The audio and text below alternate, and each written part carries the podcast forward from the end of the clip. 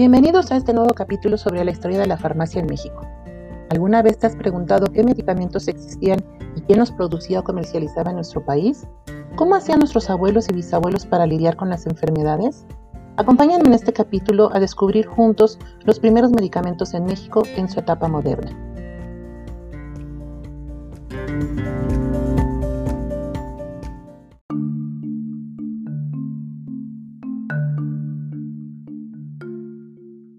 A principios del siglo XX, en México todavía estaba arraigado el modelo terapéutico español, heredado del virreinato, basado en la utilización de las plantas medicinales en la confección de medicamentos y en la exclusividad de la elaboración de los mismos por los farmacéuticos dentro de sus farmacias o boticas. Sin embargo, desde las últimas décadas del siglo XIX, habían hecho su aparición nuevos medicamentos importados, fabricados en forma masiva por la industria, que poseían características muy diferentes a las, de la fórmula magistral. Estos medicamentos extranjeros llegaban ya envasados, tenían una dosificación incluida y eran de fácil administración. No obstante, su principal característica consistía en que eran productos químicos que se fabricaban a partir de la síntesis orgánica y el aislamiento de moléculas con propiedades medicinales tipo de producto se le denominó como medicamento químico o medicamento industrial, trayendo consigo una verdadera revolución terapéutica a nuestro país, es decir, una transformación radical en el tratamiento y prevención de las enfermedades. Gradualmente, la generalización del medicamento químico en el mercado provocó la desaparición de las fórmulas magistrales preparadas por los farmacéuticos en las boticas, con la subsecuente modificación de la legislación farmacéutica para controlar la formulación y venta de los nuevos medicamentos. De igual forma, la transformación originada por el medicamento industrial ocasionó que el farmacéutico fuera prescindible de las farmacias. Esto provocó que los productos medicinales comenzaran a ser vendidos por personas que carecían de estudios profesionales. La gran aceptación del público mexicano hacia el medicamento químico incitó que diversas compañías farmacéuticas europeas y norteamericanas comenzaran a instalarse en territorio nacional. Entre las primeras empresas farmacéuticas de capital extranjero que se establecieron en México a inicios del siglo XX se encontraban la Compañía Medicinal La Campana en 1917, Carlos Stein y Compañía en 1919,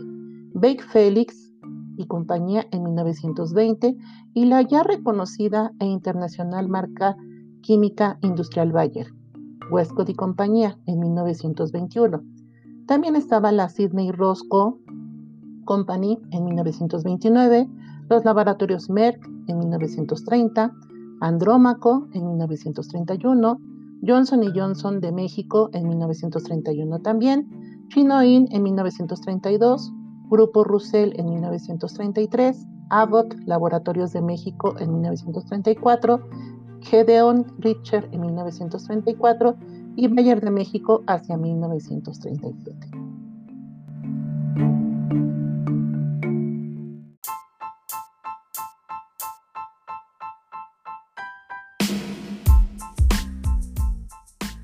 Ante el éxito de las compañías extranjeras, algunas farmacias mexicanas dedicadas anteriormente solo a la venta y producción de fórmulas magistrales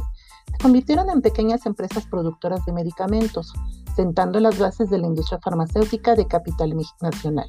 Entre los ejemplos representativos de establecimientos que se transformaron en laboratorios a principios del siglo XX se encuentra la farmacia Bustillos, fundada en 1857,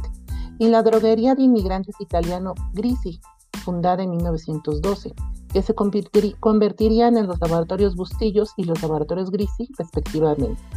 De igual forma, diversos empresarios mexicanos comenzaron a incursionar en la fabricación de medicamentos químicos o industriales. Entre los laboratorios farmacéuticos de capital mexicano con mayor relevancia se encontraban la empresa MIN en 1926, los laboratorios Manuel en 1929, los laboratorios Ifusa en 1930, los laboratorios IGIA en 1933, los laboratorios Terrier en el 34, los Reibillo en el 34 también y los laboratorios bioquímicos de México en 1934.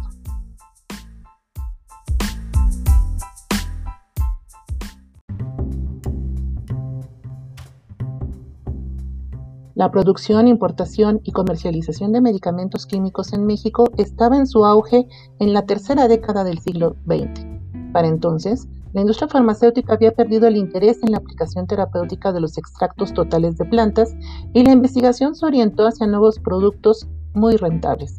La gran parte de, las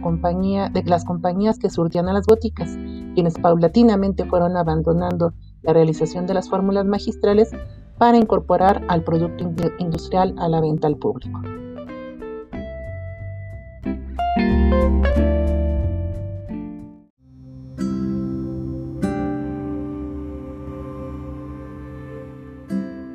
Finalmente, el principal organismo sanitario de la época, el Departamento de Salubridad Pública, decidió reducir considerablemente el número de plantas medicinales en la farmacopea mexicana. La edición de 1925 describía 620 productos de origen vegetal, mientras que para 1930 este documento solo contaba con 132, una disminución del 79%. A partir de entonces, la Farmacopea Nacional comenzó a mostrar una clara preferencia hacia los medicamentos sintetizados por la industria cuyos componentes terapéuticos en concentraciones definidas los hacían más susceptibles al análisis a diferencia de la complejidad de los productos naturales.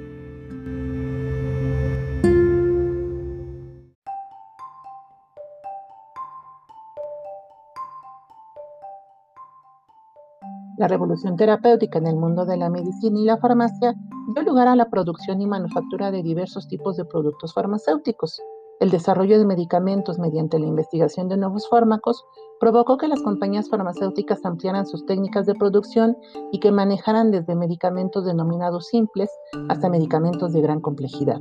En México, las distintas empresas productoras de medicamentos que iniciaron actividades a principios del siglo XX manejaban en su catálogo un gran número de presentaciones medicinales. Se estima que para 1937 estaban registrados en el Departamento de Salubridad Pública cerca de 21.000 productos farmacéuticos nacionales y extranjeros. Un ejemplo de ello es la norteamericana HK Mulford Company, que comercializaba en México desde inicios de siglo un sinnúmero de presentaciones como sales efervescentes, granulares, elixires, jarabes, tabletillas, tabletillas hipodérmicas para uso humano y veterinario, tabletas comprimidas, tabletas trituradas, tabletas para dispensarios, pastillas medicadas comprimidas que se llamaban lozenges, extractos fluidos blandos o secos, cápsulas elásticas, blandas o duras, que, les, eran denominados glóbulos o perlas, linimentos, sueros terapéuticos serobacterianos, bacterias, tuberculinas, reactivos para el laboratorio, entre otros.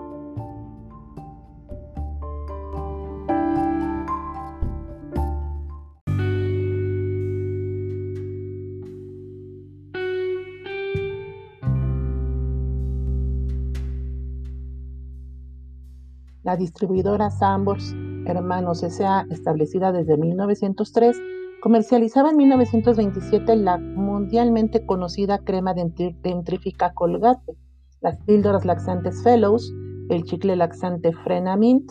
la crema Heinz, el antiséptico y pasta dentrífica Listerine, las tabletas para adelgazar Marmola, los compuestos vegetales Pingham, los cepillos Prophylactic, además de la emulsión de Scott, entre otras presentaciones. Entre los productos de los laboratorios mexicanos Gardi se distribuía la Novalgina valeriánica para dolores de, y, cabeza y muelas, el callicida Leancien en pasta y líquido, las tabletas Novalgina, que era una combinación de ácido acetil salicílico, ácido amidofenetol y cafeína, con efecto rápido y duradero. El sedantol con propiedades analgésicas y, microbicidas y el purgolín, un chocolate purgante para niños. Estas es muy recomendable que busquen por internet la imagen de la novalgina, que era uno de los medicamentos analgésicos y antipiréticos que más se vendieron en el México de aquellos años.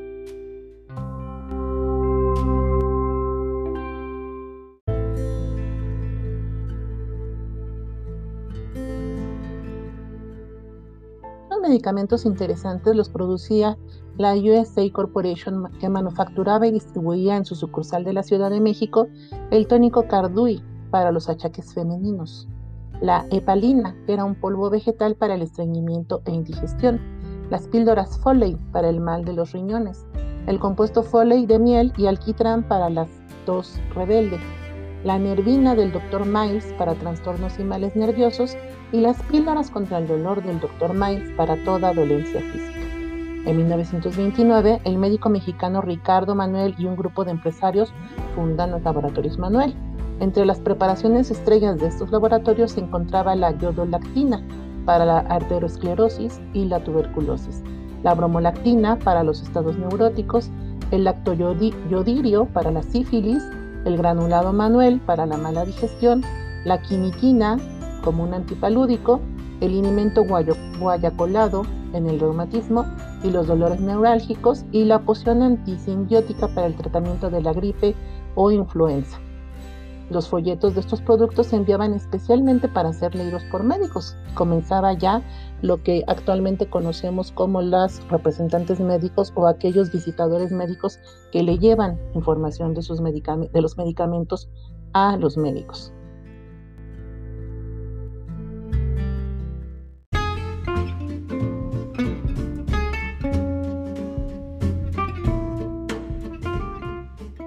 1933, Laboratorios Min comienza a preparar sueros hematopoyéticos, para lo cual instaló una cuadra de caballos, saliendo al mercado el Equinocerum Min. Después emprendería la elaboración de sueros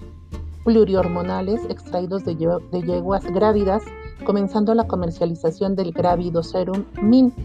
y de los sueros antidiftéricos Min, el suero antitifoideo polivalente Min y el suero antialacrán. Posteriormente incrementó la producción de inyectables químicos con fórmulas originales como el Oromin en suspensión oleosa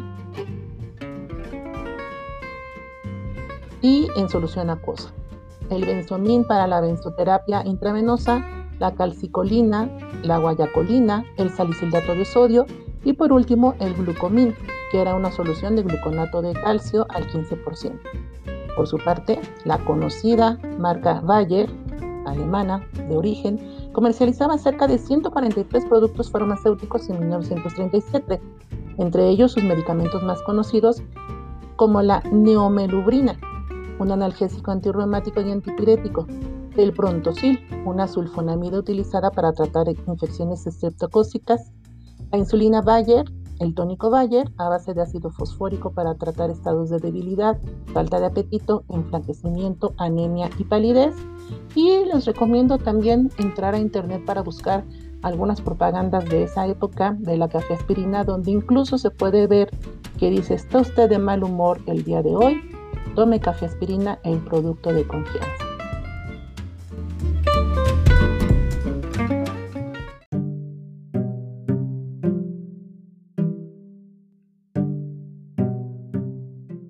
Otro de los productos interesantes de esta farmacéutica alemana de Bayer es el conocido Salvarsan para el tratamiento de la sífilis, además de la vallaspirina, la cafeaspirina y la fenaspirina. Las dos primeras superviven hasta nuestra época. Eh, la última, la fenaspirina, estaba eh, realizada a base de fenacetina y ácido acetilsalicílico. También comercializaba sueros y vacunas como la anticarbunclosa, la antibotulínica, la antiescarlatinosa o la antidisentérica.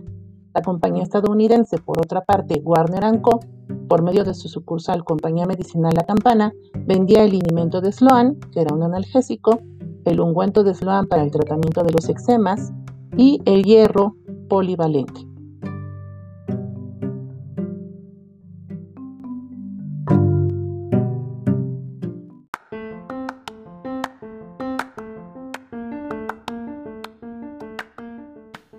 La empresa Fábrica de Productos Químicos y Farmacéuticos Quimofarma, por medio de la distribuidora Bake Félix y compañía, comercializaba en México presentaciones como el Bilusan, un preparado bismútico antimicrobiano para inyecciones intramusculares e intravenosas, el Eporal para la hepatoterapia antianémica, el Nucleoprotein, una solución estéril de caseína para la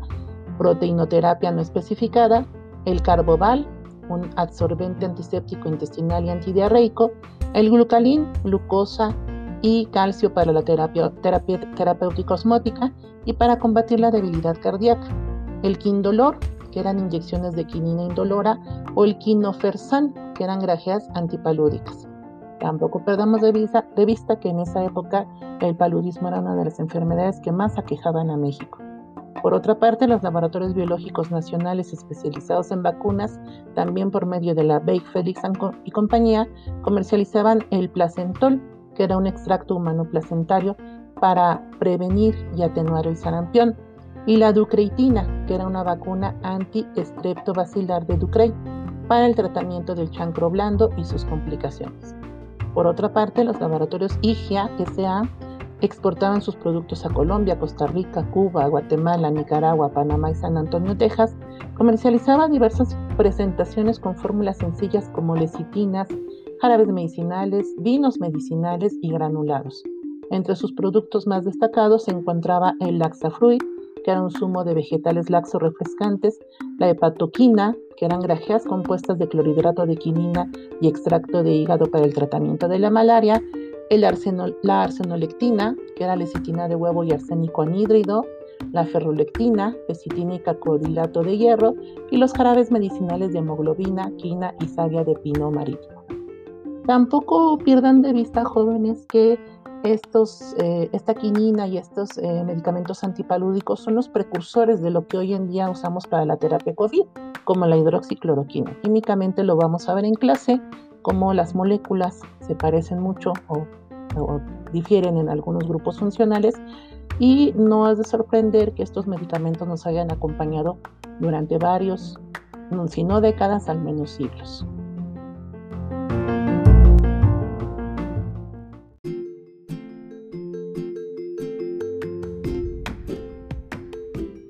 También existía la casa de José Bustillos e Hijos que recomendaba a los médicos que prescribieran productos nacionales, entre los cuales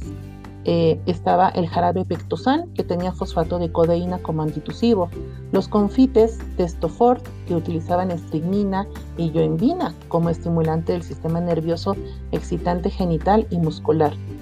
tal como lo escuchan jóvenes. Las pastillas Germetón, compuestas de oxicianuro de mercurio y sulfato de quina, como antiséptico vaginal, las bujías butergina para el tratamiento de la metritis de origen blenorrágico y las ampolletas Luetón, que utilizaba el bismuto coloidal para el tratamiento de la sífilis. Otra casa mexicana era la Casa Besanilla, que promovía el estomacurol y que no mencionaba en su propaganda la composición del medicamento, Solamente señalaba que se empleaba para tratar la hiperacidez gástrica, la dispepsia hiperclorhídrica, la úlcera gástrica, la úlcera gastroduodenal, la gastritis, gastroenteritis, diarreas e infecciones intestinales y de carácter biliar, así como afecciones del hígado y ciertas enfermedades de la nutrición, como el artrismo, el artritismo, perdón, la gota, la diabetes, la obesidad, el reumatismo y otros muchos padecimientos en los que intervienen como factor causal una hiperacidez gástrica.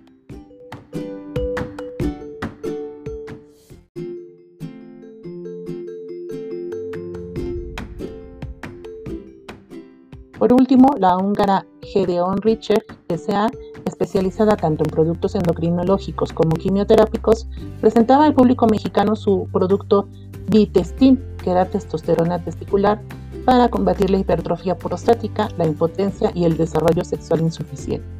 El uretritin, que era oxitoxina para acelerar el, parto, la protamina zinc, insulina de acción duradera contra la diabetes y el BI Richter, un antisifilítico de sal neutra de bismuto del ácido alfa etil N-caproico, de inyección indolora y de adecuada absorción en el organismo.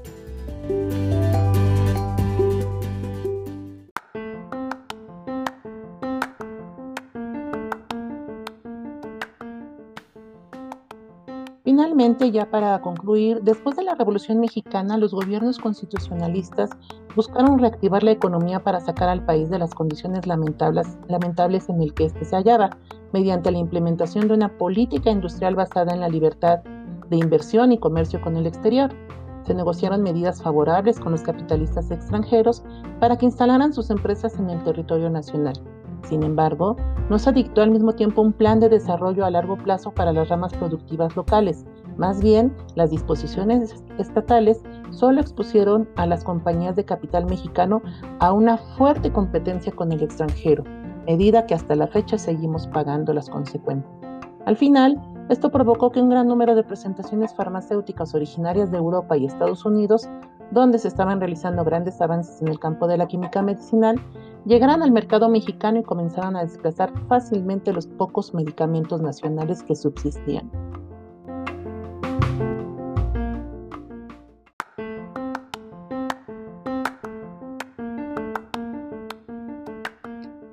La falta de investigación en materia de fármacos fue otro factor que impactó negativamente el nacimiento de la industria farmacéutica en nuestro país. Mientras que en estos años los gobiernos de los países avanzados impulsaron la formación científica del personal industrial, el incremento de la investigación aplicada y la cooperación entre universidades y empresas privadas, en México los gobiernos revolucionarios entre 1917 y 1934 se caracterizaron por la ausencia de políticas para la formación de investigadores y por el poco interés en la institucionalización del desarrollo científico y tecnológico. Esto ocasionó que la investigación nacional de medicamentos innovadores fuera muy escasa y se llevara a cabo principalmente en algunas empresas privadas que contaban con los recursos económicos necesarios. No obstante, conviene destacar la labor del Instituto de Higiene del Departamento de Salubridad Pública de capital estatal en la producción de vacunas y sueros para las campañas sanitarias federales, por lo que se logró reducir significativamente la importación de productos inmunizantes.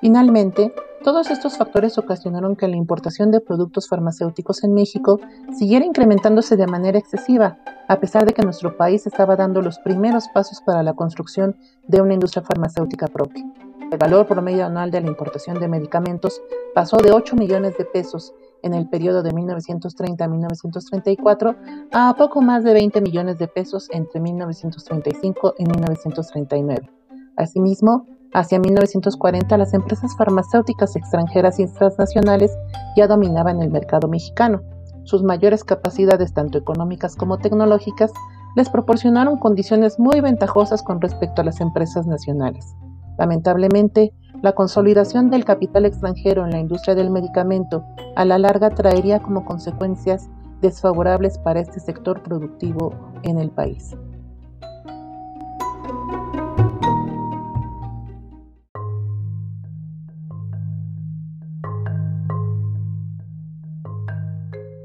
Fue a partir de los años 40 cuando se logró el mayor desarrollo de la química medicinal en México. El Estado comenzó a comprender la importancia de formar investigadores que ayudaran a resolver los problemas económicos y sociales de la nación, por lo que creó diversos institutos y organismos federales cuyo objetivo era el impulso de la investigación científico-tecnológica. Para entonces, el medicamento químico era ya un producto esencial en las farmacias mexicanas y sobre todo era considerado por muchos médicos y pacientes como la única opción eficaz de curación.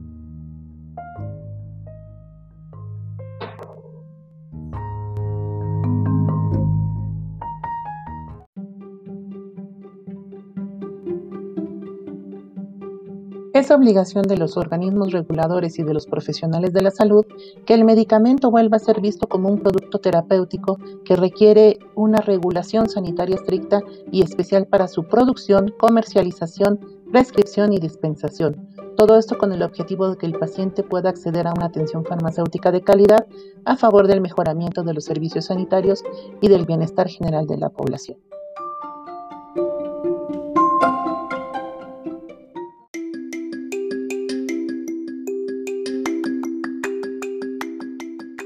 En el próximo capítulo trataremos a detalle cómo es que salimos de las farmacias, cómo es que estamos tratando de regresar a ellas, las reformas a la Ley General de Salud para que el farmacéutico pueda ser considerado un miembro más del equipo de salud y veremos también las implicaciones de todos los demás intereses económicos, políticos y sociales que están alrededor del medicamento, los insumos médicos, los dispositivos médicos, las vacunas y todo aquello que tenga que ver con la salud y donde nosotros como farmacéuticos jugamos un papel imprescindible. Muchas gracias por acompañarnos y esperamos verlos en el próximo capítulo.